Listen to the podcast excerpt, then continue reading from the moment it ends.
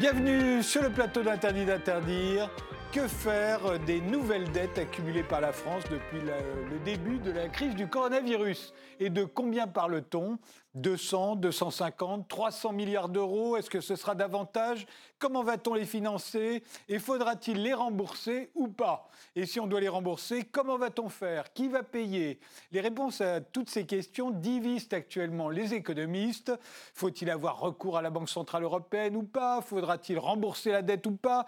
Mieux encore, leurs réponses transcendent les clivages auxquels ils nous ont habitués. Alors pour y voir plus clair, nous avons quatre invités en se disant que si l'on comprenait sur quoi ils ne sont pas d'accord, on comprendra peut-être où est le problème.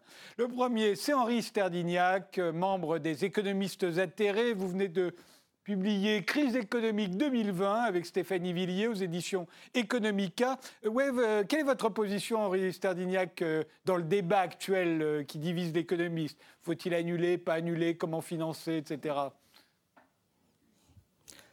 D'abord, il faut remarquer que la France n'a aucun problème pour euh, financer euh, son déficit. On, a pu emprunter 250 euh, milliards à des taux nuls, voire négatifs. La dette, la dette publique est une dette perpétuelle. Il faut continuer à la faire tourner. Et bien sûr, il n'est absolument pas question d'annuler la dette alors qu'on peut sans problème trouver des personnes qui veulent bien la détenir. Et quand tu l'idée de faire annuler euh, la dette que détient euh, la BCE, c'est un projet irréfléchi. Nicolas Dufresne, euh, vous, vous êtes haut fonctionnaire, directeur de l'Institut Rousseau, un think tank écologique fondé cette année, dont le président d'honneur est Gaël Giraud, et vous êtes le co-auteur avec Alain Grandjean d'une monnaie écologique, un livre paru chez Odile Jacob en février dernier, juste avant le premier confinement. Alors vous, votre position, euh, vous êtes où dans ce débat? Alors bonsoir. Euh, alors oui, moi je, pense que la dette euh, détenue par la Banque centrale, c'est-à-dire, je le rappelle, 485 milliards d'euros détenus aujourd'hui, euh, c'est-à-dire 20% de la dette publique qui sont détenus par la Banque centrale, il faut l'annuler parce que la Banque centrale a la possibilité de le faire et parce qu'on ne va pas rembourser les 500 milliards d'euros de dette publique qu'on a accumulés depuis le début de l'année pour lutter contre la crise du Covid avec des impôts ou avec des réductions de dépenses publiques. Et je veux bien qu'on fasse rouler la dette euh, avec les taux négatifs, c'est tout à fait possible, mais c'est une solution qui a également plusieurs limites. On y reviendra euh, tout à l'heure, j'imagine. Nathalie Janson, vous êtes économiste, professeur associé à la Neoma Business School. Euh, vous vous situez où, vous? Alors moi, je me situe dans le débat, euh, je suis effectivement contre l'annulation de la dette. Euh, voilà, comme il a été dit, pour le moment, la France n'a aucun problème pour faire face à sa dette et ce serait euh, regrettable qu'elle l'annule euh, au motif qu'on qu'on a eu à faire face à une pandémie, donc à un événement exceptionnel, euh, pour des questions de crédibilité et puis aussi parce que le, le fait qu'on annule a aussi des conséquences, non seulement sur la crédibilité, mais le fait qu'on introduise régulièrement euh, des dettes et des nouvelles dettes a des conséquences euh, sur. C'est des décisions économiques qui euh, flèchent l'allocation des ressources et donc ce n'est pas neutre sur, sur l'activité économique. Fergan Aziari, vous, vous êtes délégué général de l'Académie libre de sciences humaines, une plateforme diffusant des savoirs inspirés par l'école libérale. votre position à vous, elle se situe où? Alors moi, je suis un peu plus euh, sceptique sur euh, la, nécessité, la moralité de rembourser euh, cette dette, mais cette position n'est pas liée à la crise du Covid. Je crois que c'est lié à, c'est lié à la nature même de la dette publique. À mon sens, il me paraît pas très juste, pas très moral d'imposer aux jeunes générations le remboursement d'une dette à laquelle ils n'ont jamais souscrite et qui ont été, qui a été au contraire générée euh, par euh, leurs euh, aînés, beaucoup moins, on va dire, beaucoup plus laxistes, entre guillemets, sur les finances publiques. Donc je pense que la dette publique pose un problème de moralité qu'à ce titre, elle ne doit, pas être remboursée par les jeunes générations. quant aux conséquences économiques, elles ne seront évidemment pas neutres. Il faudra y revenir tout à l'heure pendant le débat. Avant d'entrer dans, le vif de ce débat, euh, un, moment sur euh, ce qu'on a appelé l'argent magique. C'est le président de la République qui avait utilisé euh, cette métaphore. Aujourd'hui, beaucoup de Français ont l'impression que l'argent est devenu magique, puisqu'on peut non seulement en emprunter des quantités phénoménales, mais des gens très sérieux, des économistes très sérieux, peuvent même nous dire qu'on pourrait éventuellement ne pas les rembourser. Alors, est-ce que l'argent magique, ça existe quand même? Après tout, on pourrait se dire, l'argent, c'est un contrat, une contrat de confiance, on pourrait imaginer bah, que si on a tous confiance dans de l'argent magique, eh bien ça marche. Euh, Henri Sterdignac, un polytechnicien comme vous, euh, qu'est-ce qu'il pense de l'argent magique? Bah, Vous savez qu'il y a... Keynes nous a appris qu'il y a bien sûr de l'argent magique. Hein. Chaque euh, année, il y a une production et il y a une consommation, l'investissement, mais les revenus de la période ne suffisent pas à acheter la production et donc il faut naturellement du crédit. Et l'argent magique, en quelque sorte, c'est le crédit et le déficit public qui vont s'ajouter à la demande provenant des revenus. Alors bien sûr, ça existe, mais ça ne doit pas être trop important. Il faut tenir compte des contraintes de capacité de production ou des contraintes de solde extérieur. Mais en 2020, on est dans une situation tout à fait euh, particulière. Et donc, dans cette situation euh, tout à fait euh, particulière, effectivement, l'État peut distribuer des revenus importants, les gens ne les dépensent pas, et donc on est dans cette... Les gens l'épargnent, cette épargne, elle revient aux banques, les dépôts bancaires sont replacés à la Banque centrale, et donc on a un circuit qui peut donner l'impression qu'effectivement, il y a de l'argent magique. Hein, on verra l'année prochaine ou dans deux ans si cet argent est effectivement dépensé.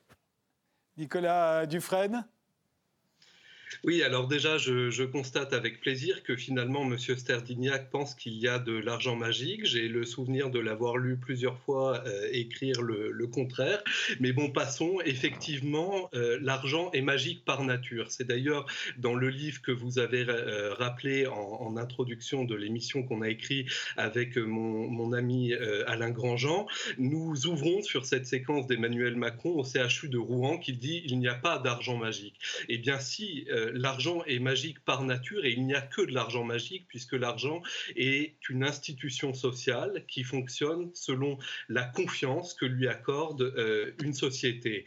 Et bien sûr, aujourd'hui où le lien de la monnaie avec les métaux précieux est euh, définitivement rompu et définitivement coupé depuis 1971 et depuis euh, notamment la décision du président Nixon de couper le lien euh, du dollar et de l'or, il n'y a encore plus que de l'argent magique puisqu'il n'y a même plus de lien avec les métaux précieux. Et si on en veut une illustration euh, tout à fait euh, saisissante, on peut rappeler que depuis le mois de mars de cette année, la Banque centrale européenne a créé pas loin de 1800 milliards d'euros de liquidités pour calmer le système financier face aux difficultés qu'on allait connaître. La question n'est donc pas de savoir s'il y a de l'argent magique, bien sûr qu'il y en a. La question est de savoir ce qu'on en fait et pour qui on le crée. Voilà la, vraie question. Nathalie Janson, argent magique ou pas? Alors non, pas d'argent magique chez moi.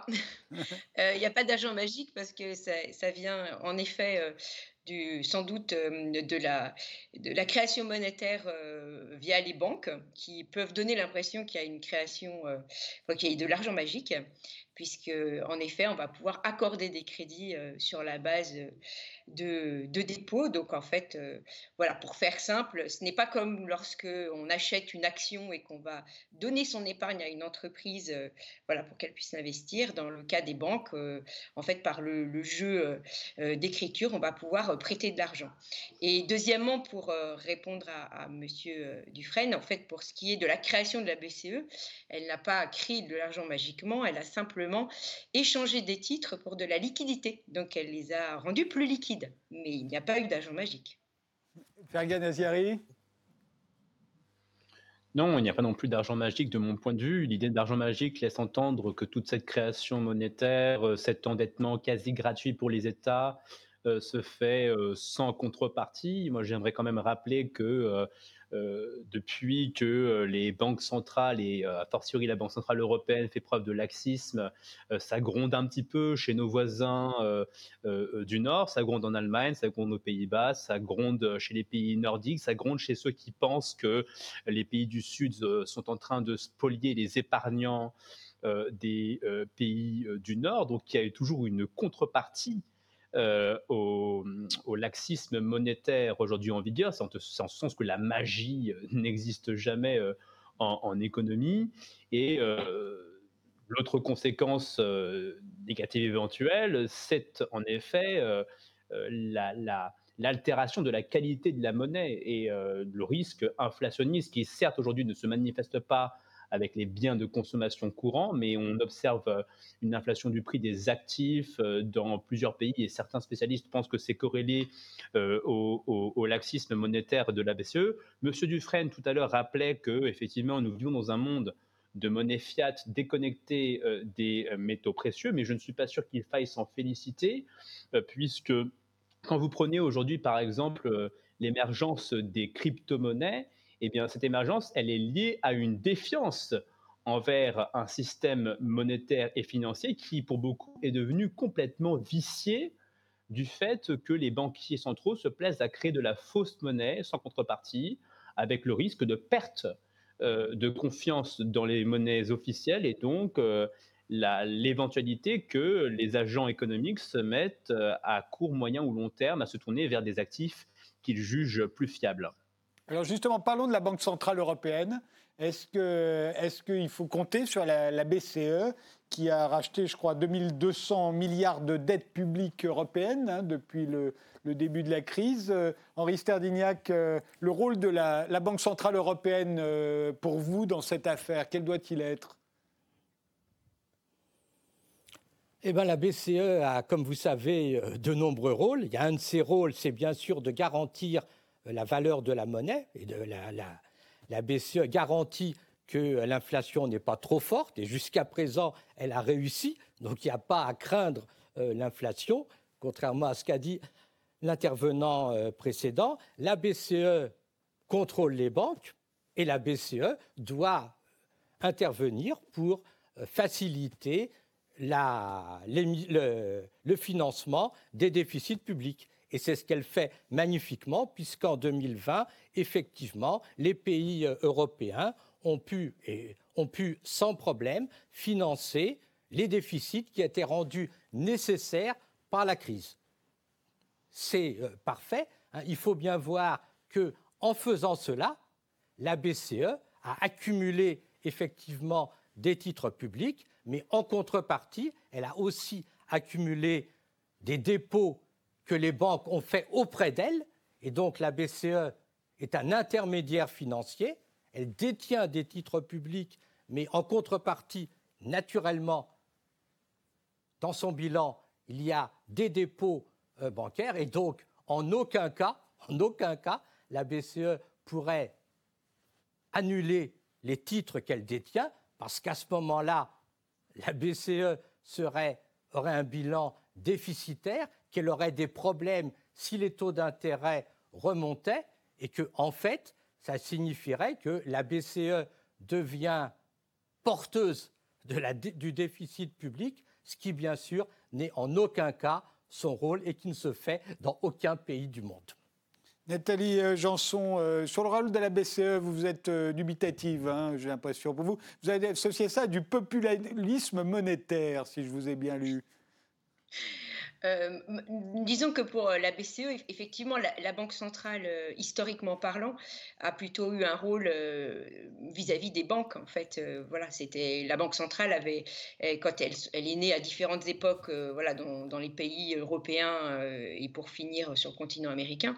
Et la plupart du temps, elle venait gérer des problèmes de liquidité entre les banques. En fait, c'était une espèce de banque supérieure. Et elle a toujours eu quand même une, connotation euh, euh, financement euh, du, de, l'État, mais de façon, c'était plutôt lié aux, guerres. alors là, bon, dans le cas de la France, c'était plus explicite, puisque comme Napoléon a créé la Banque de France, c'est clair qu'il avait comme objectif d'aider au financement des guerres. Donc il y a toujours eu cette ambiguïté de la Banque centrale dans son rôle vis-à-vis de l'État, même si son rôle premier était quand même, euh, voilà, avant tout, de faciliter le, le, fonctionnement du système bancaire pour avoir une liquidité, assurer sa liquidité et faire en sorte que le système bancaire soit stable. Et le lien avec le financement de l'État, eh bien, il a, il est, on va dire qu'il est allé et venu au gré euh, des, des, des, situations euh, de, la dette des différents États. Donc ce n'est pas par hasard qu'en fait euh, on a à nouveau cette problématique et qu'on on discute aujourd'hui la monétisation de la dette parce que depuis la crise de 2008 on a, on a eu un retour des dettes publiques et donc on a, on a eu une, comme on peut dire, si on peut dire, une, une fiscalisation de la politique monétaire. C'est-à-dire qu'en fait, la politique monétaire a commencé à jouer un rôle fiscal, ce qui a priori n'est pas son rôle naturel. Nicolas Dufresne oui, alors euh, moi j'ai plusieurs points si vous me permettez. Déjà euh, un, bref retour sur l'argent magique. Je voudrais quand même rappeler des choses tout à fait précises et concrètes. Aujourd'hui, toutes les banques centrales admettent que ce sont les crédits qui font les dépôts. C'est contraire peut-être au sens commun, c'est-à-dire on a tendance à penser que les banques prêtent les, les, dépôts, ce qu'elles ont en caisse. Eh bien non, c'est les banques qui créent de la monnaie au moment où elles accordent des crédits ou au moment où elles achètent des actifs financiers à des agents euh, non bancaires. Donc ça, c'est une première chose, et c'est pour ça qu'on dit que la création monétaire est une opération ex nihilo. C'est du latin qui signifie à partir de rien. C'est donc bien que cette création monétaire fait apparaître quelque chose là où avant il n'y avait rien. Et ça, c'est quand même très important de, le rappeler. Euh, quand euh, on dit que la, BCE, euh, Madame disait, la, BCE échange des liquidités contre des titres. Euh, oui, très bien, mais d'où viennent ces liquidités? Elle les crée, c'est évident, il ne peut pas en être autrement. Donc c'est bien qu'il y a de la création monétaire. Alors maintenant sur le rôle de la Banque centrale euh, européenne.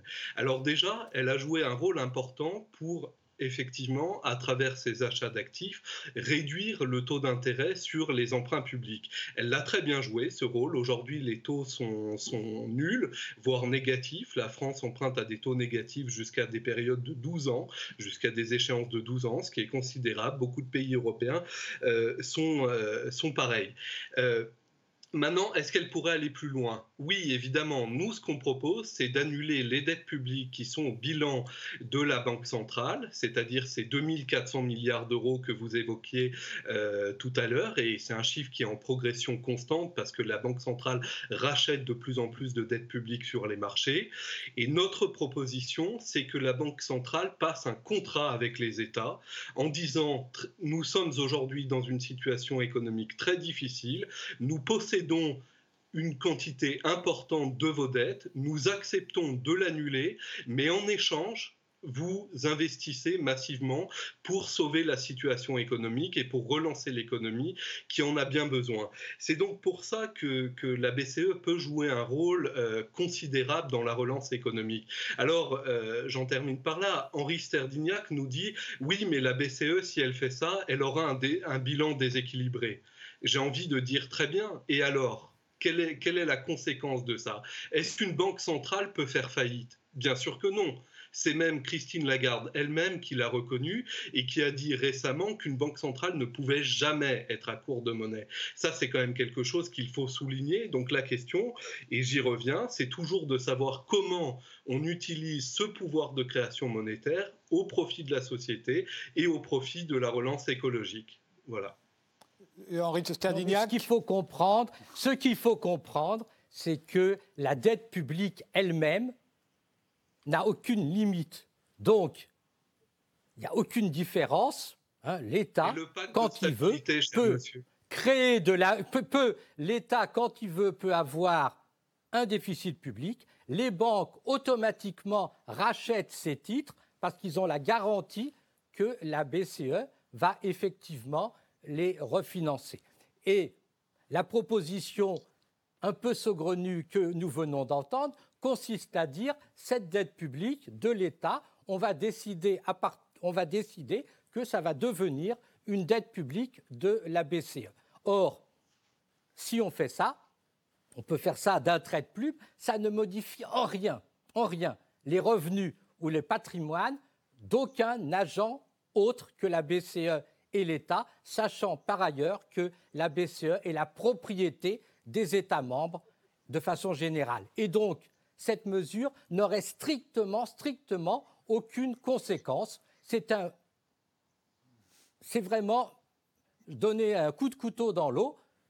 Alors, naturellement, personne ne serait dupe parce que, étant donné que la BCE appartient aux États, la dette de la BCE, naturellement, serait automatiquement répartie entre les États. Donc c'est ce qu'on appelle de la comptabilité créative, ce qu'a ce fait Enron ou n'importe quelle entreprise euh, qui fraude, ça consiste à masquer sa dette en disant je vais l'attribuer à une filiale, à une succursale. Il faut rappeler que la BCE, lorsqu'elle a des profits, les retransmet, les, donne automatiquement aux, pays membres. Il n'y a aucune.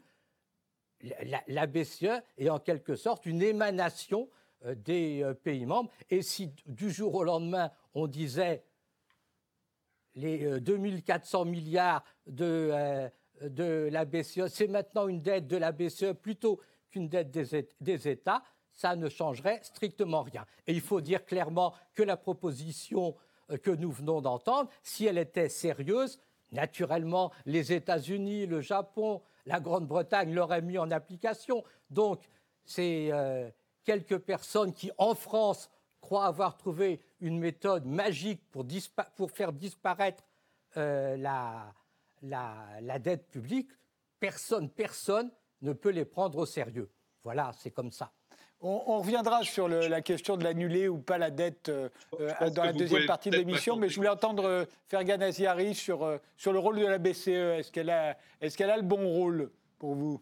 Ben, Je trouve que M. Stardinek a été très précis sur le rôle aujourd'hui de, de, la BCE, qui consiste effectivement à euh, aider euh, les États à rester dans une situation de, laxisme budgétaire. Et c'est en ce sens que la BCE est aujourd'hui une espèce de, pouce au crime euh, qui désincite complètement les, États à faire preuve de rigueur dans la gestion de leurs finances publiques avec des conséquences fâcheuses que ça sur l'économie, puisque l'État se permettant aujourd'hui effectivement euh, d'être irresponsable sur le plan budgétaire grâce à la caution de la BCE, n'a plus aucune incitation à réduire ses dépenses publiques, à assainir ses finances publiques et donc à permettre euh, au secteur privé euh, de se réapproprier les capitaux que les gouvernements détournent aujourd'hui par leurs décisions.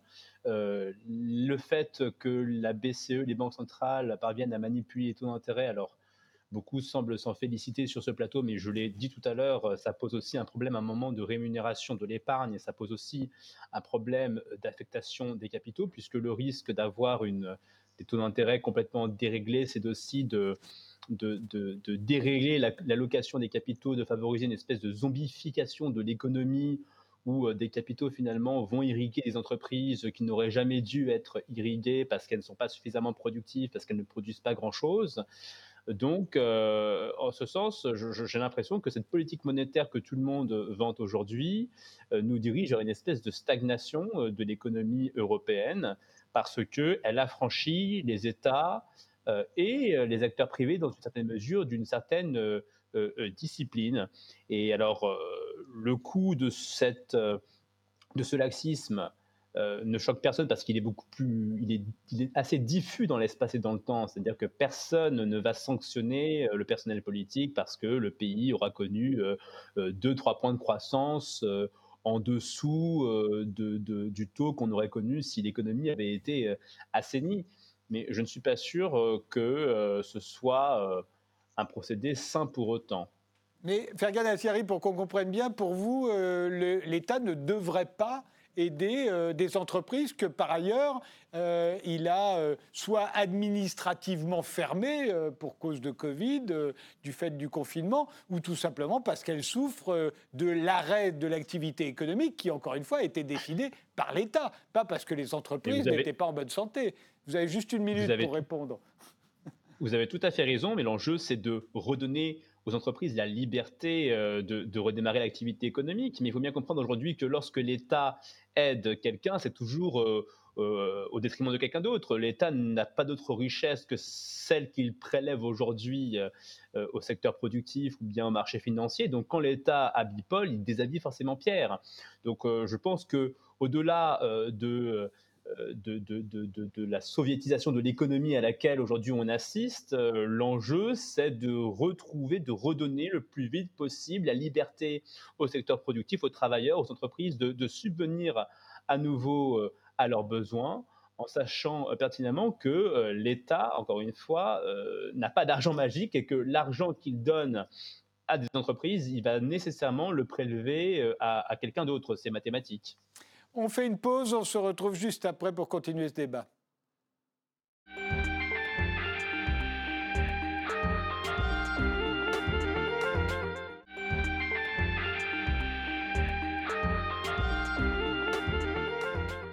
Nous reprenons ce débat sur les dettes accumulées depuis le début de la crise du Covid par un pays comme la France. Débat qui a lieu avec Henri Sterdignac, avec euh, Nicolas Dufresne, Nathalie Janson et Fergan Aziari. Euh, euh, Henri Sterdignac, vous parliez au début de cette émission de, de, de dettes perpétuelles. Qu'est-ce qu'on entend par faire des dettes perpétuelles? C'est laisser traîner, c'est ça?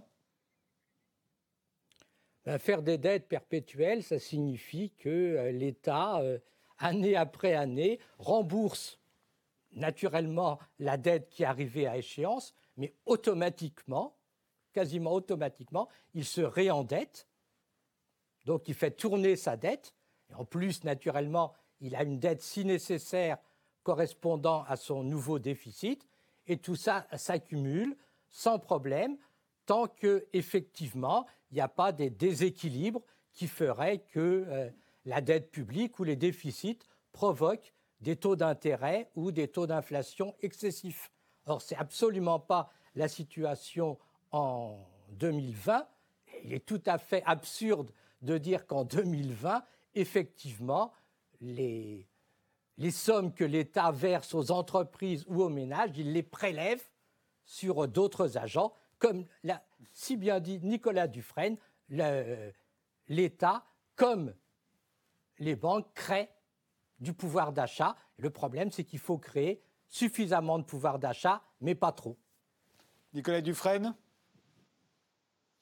Oui, alors euh, déjà, je voudrais rappeler que des, abandons de, créances, en fait, on voit ça tous les jours. Les, banques pratiquent ça tous les jours, c'est-à-dire de l'annulation de dette. Quand il y a une situation difficile pour un emprunteur, c'est une solution euh, financière tout à fait euh, courante qu'on met en œuvre régulièrement.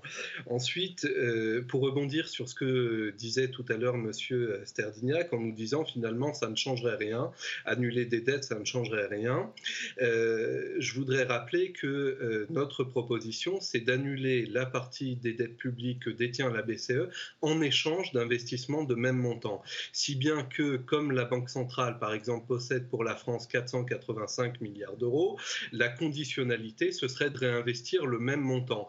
Vous imaginez qu'aujourd'hui, où on a des plans de relance qui sont extrêmement faibles et pas du tout à la hauteur des enjeux, ça ferait du bien d'avoir des sommes pareilles qui pourraient être débloquées et servir la, la, la, la relance économique et donc, bien sûr, ça euh, changerait radicalement le euh, niveau des revenus des agents économiques parce que ça permettrait d'injecter du carburant euh, dans la machine. Je rappelle aussi, M. Sterdignac nous disait que le bilan de la Banque centrale et celui de l'État, finalement, c'est à peu près la même chose. Eh bien non, c'est complètement faux, puisque quand l'État rembourse les dettes à la Banque centrale que la Banque centrale a préalablement achetées, eh bien, il doit trouver de la monnaie ailleurs. Alors effectivement, soit il peut réemprunter pour rembourser ses dettes, c'est ce qu'il fait euh, régulièrement, c'est ce qu'on appelle faire rouler sa dette. Mais imaginons que l'État veuille réduire sa dette, et eh bien dans ce cas-là, ça veut dire qu'il emprunte moins pour rembourser et que pour compenser la différence, il prélève des impôts ou bien il réduit des dépenses publiques. C'est ce qu'on appelle une politique d'austérité. Et je rappelle que le pacte de stabilité et de croissance, qui est absurde, je pense que sur ce point on sera tout à à fait d'accord avec M. Sterdignac, n'en continue pas moins d'être une réalité, même si aujourd'hui il est suspendu euh, pendant euh, la crise, et ça continue d'être une réalité. Et ce pacte de stabilité et de croissance européen qui nous empêche de dépasser théoriquement 60% de dette euh, publique contraint les États à diminuer leur endettement, à diminuer leur déficit et donc à conduire des politiques d'austérité. Et le meilleur exemple de ceci, c'est que pendant la décennie 2010-2020, alors même que grâce à la politique de la Banque centrale, les États européens pouvaient s'endetter à taux nul ou à taux négatif, eh bien figurez-vous que les États européens se sont en moyenne désendettés. C'est-à-dire qu'ils ont fait reculer leur dette publique, alors même qu'il y avait tant à, faire, pour investir, pour investir dans une politique de reconstruction écologique, pour investir dans le social, pour investir dans les hôpitaux, euh, dans euh, les services publics, dans les infrastructures et dans tous les investissements dont on a besoin aujourd'hui, qui sont considérables pour euh, réussir les, les, défis auxquels on, est confronté. Donc, euh, donc l'annulation est une solution tout à fait euh, souhaitable. C'est pas la seule. On pourrait aussi imaginer la monétisation sans contrepartie des dépenses publiques, c'est-à-dire que la banque centrale crée de la monnaie libre, c'est-à-dire libre d'endettement, pour financer des grands investissements sous le contrôle du Parlement et euh, des gouvernements. Et je signale d'ailleurs que les propres collègues de M. Sterdignac à l'OFCE ont fait cette proposition dans un article très récent où ils proposaient de monétiser les dettes publiques comme nous, nous l'avons fait dans, notre livre euh, avec Alain Grandjean et comme d'autres économistes euh, l'ont fait également. Alors, la question, euh, quand on parle de rembourser les dettes, mais je vous donne la parole tout de suite, Henri Stardignac, on ne vous entend pas là, c'est, euh, vous, le, vous le dites, il faut rembourser. Dans ces cas-là, qui va payer et quand? Henri Stardignac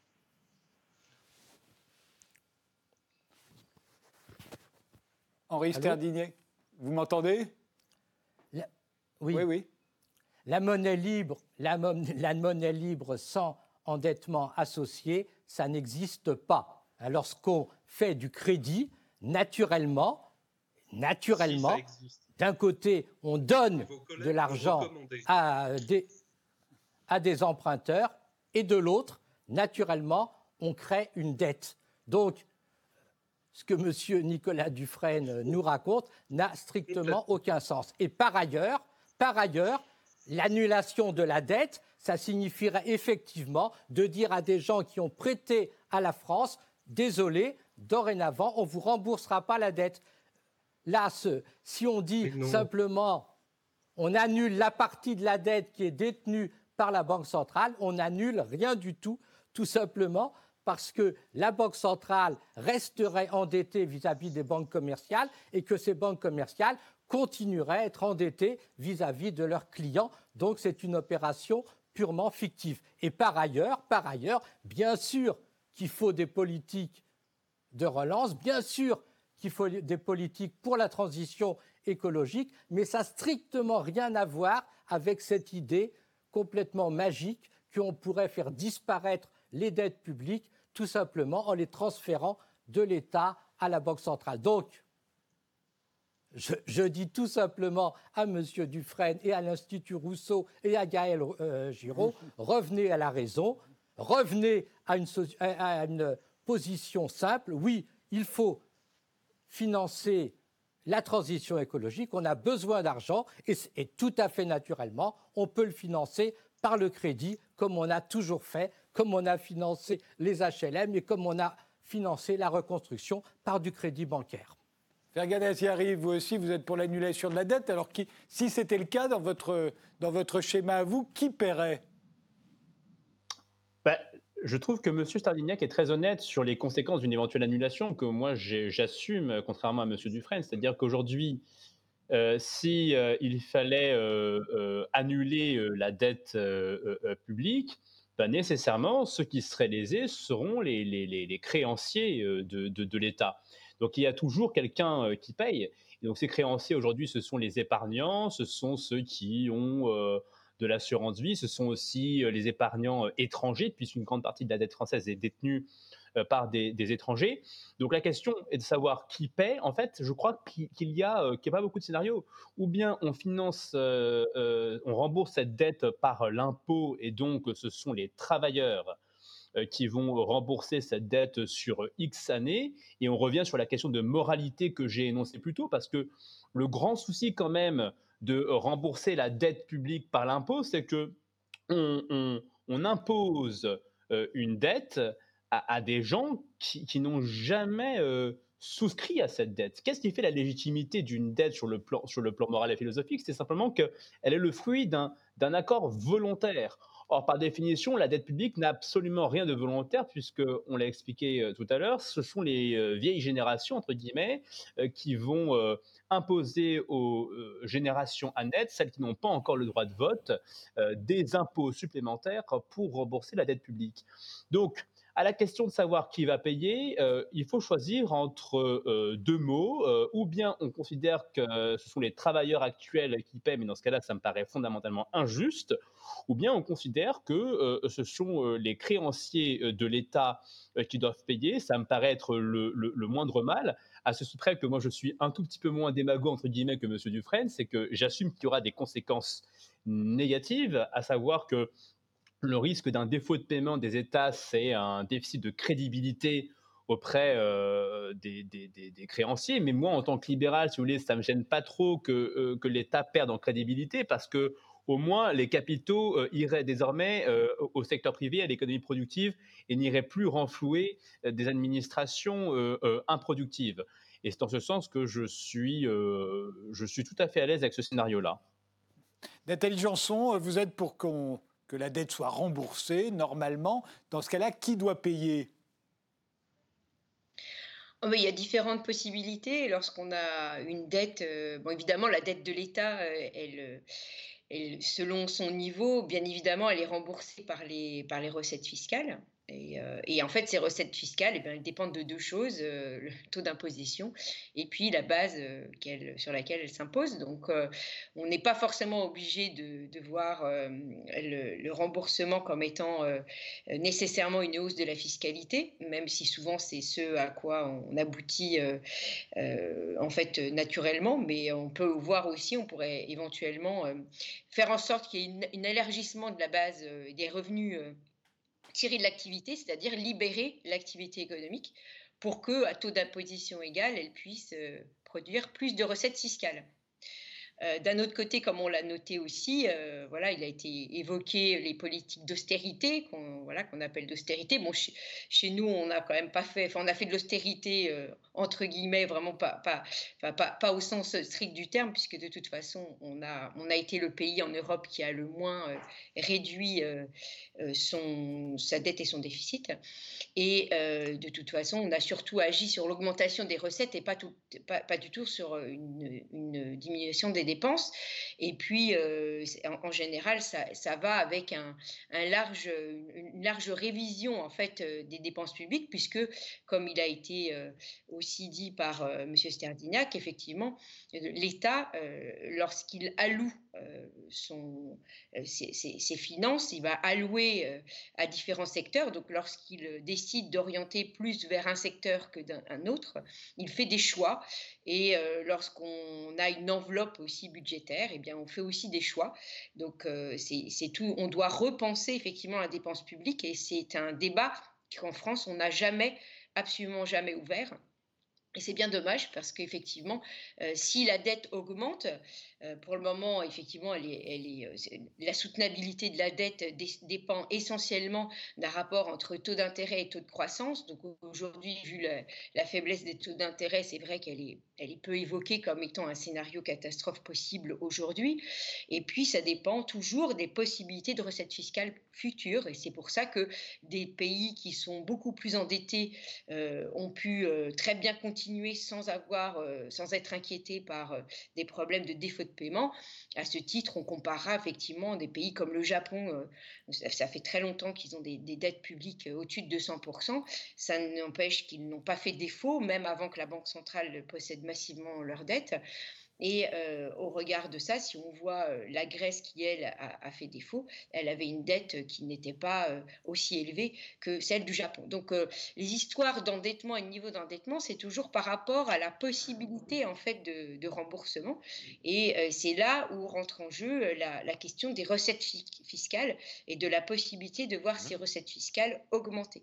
Donc bien évidemment, si on pense qu'il y a un rebond de l'activité économique fort qui sera euh, après le Covid, euh, un peu comme des situations, si vous voulez, euh, même si ça n'a rien à voir, mais de guerre, quoi, où on s'endette beaucoup, mais comme on sait qu'on va, après tout reconstruire, on va avoir une forte augmentation de la croissance, forte augmentation de la productivité, mais finalement, le fort endettement n'est pas si problématique que ça, puisque après, on a un retour des recettes fiscales. Oui, mais enfin, il y, a énormément de, restaurants, de bars euh, euh, qui ont dû emprunter. D'ailleurs, leurs emprunts sont garantis par l'État. Euh, ils étaient déjà endettés avant parce qu'ils avaient fait des investissements. Aujourd'hui, ils le sont encore plus à cause du Covid. ils ne peuvent pas travailler puisque leurs restaurants, leurs bars sont fermés. mais qui peut imaginer qu'une fois qu'on va les laisser ouvrir, ils vont augmenter tout à coup, comme par miracle, de 25% leur, leur rentabilité et leur chiffre d'affaires pour pouvoir rembourser leurs dettes. C'est absurde. Jamais, quand vous avez un restaurant, vous ne pourrez pas, comme ça, par un coup de baguette magique, décider que la rentabilité, la croissance va augmenter de 25%. C'est inimaginable. Donc on peut imaginer aujourd'hui, et certains le font, qu'un tiers d'entre eux va être obligé de mettre la clé sous la porte. Euh, mais je m'avance un peu, on en reparlera. Je voulais poser la question à, à Nicolas Dufresne. Euh, vous, dans votre scénario à vous, qui paye? Alors qui paye? Ben Justement, le seul acteur qui peut payer en ces circonstances, c'est-à-dire euh, l'État et derrière la Banque centrale. Vous évoquez à très juste titre les dettes privées. Qu'est-ce qui va se passer avec les prêts garantis pour l'État qu'on a aujourd'hui? Une grande partie ne seront tout simplement pas, remboursés. Il y aura des annulations de dettes pour le secteur privé et il faudrait qu'il y ait des annulations de dettes aussi pour l'État qui lui-même s'est endetté pour le secteur privé par le seul acteur qui peut le faire, c'est-à-dire euh, la Banque centrale. Alors je voudrais quand même euh, souligner quelque chose qui, me frappe depuis le début du débat, c'est que finalement, Monsieur euh, Sterdignac et Monsieur euh, Azi Hari sont tout à fait d'accord finalement sur euh, les constats et sur les solutions. Donc vous voyez qu'il y a l'alliance entre une certaine soi-disant économiste atterrée et une branche ultralibérale de l'économie, une alliance autour du thème il faudra payer et la Banque centrale ne peut pas payer. Donc il faudra prélever des impôts, donc il n'y a pas de monnaie libre. Par exemple, quand M. Sterdignac nous dit la monnaie libre, ça n'existe pas, c'est une invention. Je voudrais simplement lui rappeler que non seulement ça a déjà existé dans l'histoire, c'est ce qu'a fait l'Allemagne dans les années 30, c'est ce qu'a fait la France au moment de la reconstruction avec des avances non remboursables de la Banque centrale par rapport à l'État, c'est ce que fait la Chine aujourd'hui et c'est ce que font aussi les, États-Unis. Donc ça n'a aucun sens ce que dit M. Sterdignac, la monnaie libre existe, elle est pratiquée par des États pendant que nous, nous ne faisons rien parce que nous restons sur des vieilles idées euh, économiques que défend M. Sterdignac qui ne correspondent plus du tout à la réalité. Et c'est d'ailleurs d'autant plus euh, marquant que les propres collègues de M. Sterdignac, dans son laboratoire de recherche, l'OFCE, qui est un laboratoire d'économie bien connu, ont écrit la phrase suivante que j'ai sous les yeux. Ces propositions de monétisation s'apparentent à un financement monétaire des dépenses publiques. Leur avantage tient au fait qu'elles soutiennent directement les dépenses et qu'elles n'ont pas pour contrepartie une dette exigible. C'est donc bien les propres collègues de M. Sterdignac qui sont finalement en faveur de la monétisation comme évidemment bien d'autres euh, économistes très sérieux, comme Adair Turner, comme Gaël Giraud, euh, comme Jésabel Coupé-Soubéran, Laurent Cialom, enfin bref, la, liste est longue. Donc effectivement, euh, c'est bien la Banque centrale qui pourrait payer, qui pourrait assumer ses dettes. cela n'a rien d'une opération magique ou c'est tout simplement l'application de mécanismes comptables, de de la possibilité qu'a la Banque centrale de créer de la monnaie et donc de la mettre au service de la collectivité. Et euh, voilà, parce qu'aujourd'hui, vous avez quatre scénarios, si vous voulez, euh, si, si, je peux prendre juste deux minutes pour, euh, pour expliquer ça. Vous avez quatre scénarios pour, pour faire face à la dette. Vite, Nicolas. D'accord, alors je vais essayer de les, résumer très rapidement. Vous avez le premier scénario, c'est l'austérité, la baisse des dépenses publiques. C'est une catastrophe. On a vu ce que ça donnait en Grèce. Euh, aujourd'hui, la Grèce est un pays très appauvri et encore plus endetté qu'au départ de, la crise euh, grecque. Donc ça, c'est une très mauvaise solution. Vous avez un deuxième scénario qui est le cantonnement. C'est ce, à quoi réfléchit le gouvernement euh, aujourd'hui, c'est-à-dire que vous prenez la dette issue du Covid, vous la mettez dans une structure particulière et puis vous levez un nouvel impôt pour payer euh, la dette publique. Donc là, en l'occurrence, comme on a 500 milliards d'euros d'augmentation de dette, ça voudrait dire qu'il faudrait consacrer pendant 7 ans l'équivalent de l'impôt sur le revenu, parce que l'impôt sur le revenu, c'est 70 milliards d'euros, uniquement au remboursement de la dette, euh, de cette dette cantonnée. C'est absurde. Il y a une troisième solution, c'est ce que euh, propose euh, Monsieur Sterdignac, c'est de dire il faut laisser filer la dette, c'est pas un problème, l'État s'endette à taux négatif, il n'y a pas de problème. Moi, je ne suis pas euh, en désaccord avec cette idée-là, mais ça a plusieurs limites. La première limite, c'est qu'est-ce qui se passe si les taux d'intérêt demain remontent? Eh bien, à ce moment-là, ça sera un effet catastrophique sur les finances publiques via la charge de la dette. Deuxièmement, il y a un pacte de stabilité et de croissance, je l'ai rappelé tout à l'heure, qui impose des règles et qui, normalement, si les États respectent la loi, ce pacte de stabilité est absurde, mais doit les conduire à se désendetter. Et c'est ce qu'ils ont fait dans les années 2010-2020. Ils se sont désendettés alors même qu'ils pouvaient s'endetter à taux négatif, c'est-à-dire gagner de l'argent en empruntant. Donc cette solution a des limites, a des limites, et on voit bien qu'aujourd'hui, les États rechignent à emprunter.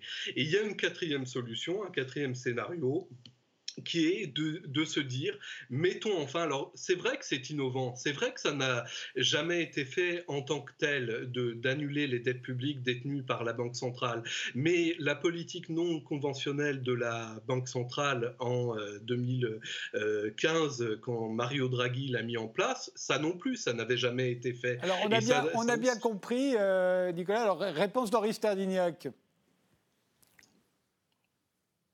Dans aucun pays, dans aucun grand pays, la, Banque centrale n'est déficitaire. C'est une règle tout à fait simple. Dans tous les pays, la Banque centrale est équilibrée et la dette publique est tout à fait portée par l'État.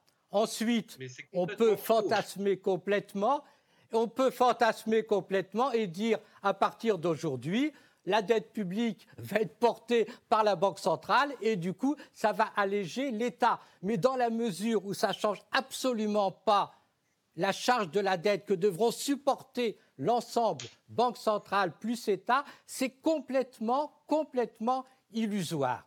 Donc le problème, c'est que nous sommes en face d'un illuminé qui propose des solutions ah qui n'ont ah bah, aucun sens, qui, qui, sont, qui, ne sont mis en, qui ne sont pas mis en place dans des pays comme les États-Unis ou le Japon ou la Grande-Bretagne, où il n'y a, a, pas de pacte de stabilité, où naturellement les banques, la Banque centrale pourrait le faire. Ce n'est pas du tout la question. La question, c'est bien sûr, il faut supprimer le pacte de stabilité et de croissance. Bien sûr, bien sûr, il faut des dépenses, des dépenses importantes pour la transition écologique et ces dépenses, tout à fait naturellement, on va les financer par du crédit euh, bancaire, ce n'est pas un problème. Ensuite, contrairement à ce qu'a dit la personne qui a parlé avec, avant moi, il n'y a aucun rapport, aucun rapport entre ma position et celle du libéral de service aujourd'hui. Ma position, ça consiste tout simplement à dire la dette publique, elle est désirée par des agents. Il y a toujours des gens qui veulent désirer de la dette publique parce que la dette publique, c'est un actif sûr. La dette publique française, c'est un actif sans risque. Donc, il y a, de l'assurance vie euh, qui veut en détenir. Il y a des pays étrangers qui veulent en détenir. Donc, à aucun moment, il n'y aura pas une génération sacrifiée à qui on va dire euh, rembourser la dette publique? Absolument pas. La dette publique, elle tourne et dans 10 ans, dans 20 ans, on aura une dette publique qui sera peut-être de 120% du PIB, peut-être 130, euh, peut-être 85, tout à fait naturellement. Aucune génération ne sera contrainte de rembourser la dette publique. La dette publique, c'est un moyen de rendre plus liquide euh, la euh, richesse. Et je voudrais rappeler à ce monsieur qui se plaint du sacrifice, du drame des, jeunes, que la France n'est pas endettée vis-à-vis de l'étranger, donc que la dette publique est détenue comptablement par des Français, que les, gens, naturellement, les personnes plus ou moins âgées, vont décéder et qui vont léguer à leurs enfants, d'un côté la dette publique, mais aussi les avoirs, les assurances vie. Donc les jeunes n'ont pas à s'affoler là-dessus, un Français qui naît à 250 000 euros en moyenne de richesse, il vaut mieux naître en France avec la dette qu'on a que dans de nombreux autres pays. Et donc, le problème des jeunes, ce n'est pas du tout la dette publique. Le problème des jeunes, et je pense que tout le monde sera d'accord là-dessus, c'est la dette écologique. C'est là le grand problème. Nathalie Janson. Nathalie Janson. Euh, oui. Euh, un dernier mot, parce que l'émission se termine et vous êtes en déficit de temps, il reste deux minutes. Bah, je, pense que pour cette question, encore une fois, euh, d'argent magique, euh, euh, voilà, ça me fait un peu penser à la Casa del Papel, où effectivement, on voit la machine à imprimer et on se dit que c'est très facile et qu'on peut le faire. L'argent, il n'y a, pas de côté magique dans, la monnaie. Elle ne descend pas du ciel. Bien évidemment, on peut dire que ça peut être une, avance sur quelque chose qui arrivera après. Mais voilà, de toute façon, ça a un impact sur l'économie. La, la monnaie a toujours eu un impact sur l'économie économie depuis euh, tous les temps. Euh, il, y a des, monarques qui ont effectivement essayé aussi de ne, pas rembourser ou d'avoir des moyens euh, détournés pour ne pas rembourser, comme lorsqu'ils utilisaient du cuivre plutôt que de l'or pour pouvoir diminuer la valeur de la monnaie en, réalité. Mais et ça, finissait, ça finissait souvent en catastrophe. Le, problème de la dette publique, c'est de savoir ce qu'on en fait. Et, et, voilà. Donc, si la dette publique, en plus, non seulement elle augmente, mais elle n'est pas productive, eh bien, ça devient un problème. Donc, euh, donc voilà, donc pour le moment, qu'après on ait décidé d'avoir une dette publique parce qu'effectivement on, est face à une situation inédite où l'État a dû euh, a ordonné à des entreprises d'arrêter euh, son activité, eh bien cette dette, elle est très liée à un contexte et si ce contexte s'améliore, il n'y a pas de raison pour que euh, l'État ne puisse pas rembourser. Et après, on peut avoir envie de financer euh, de la finance verte.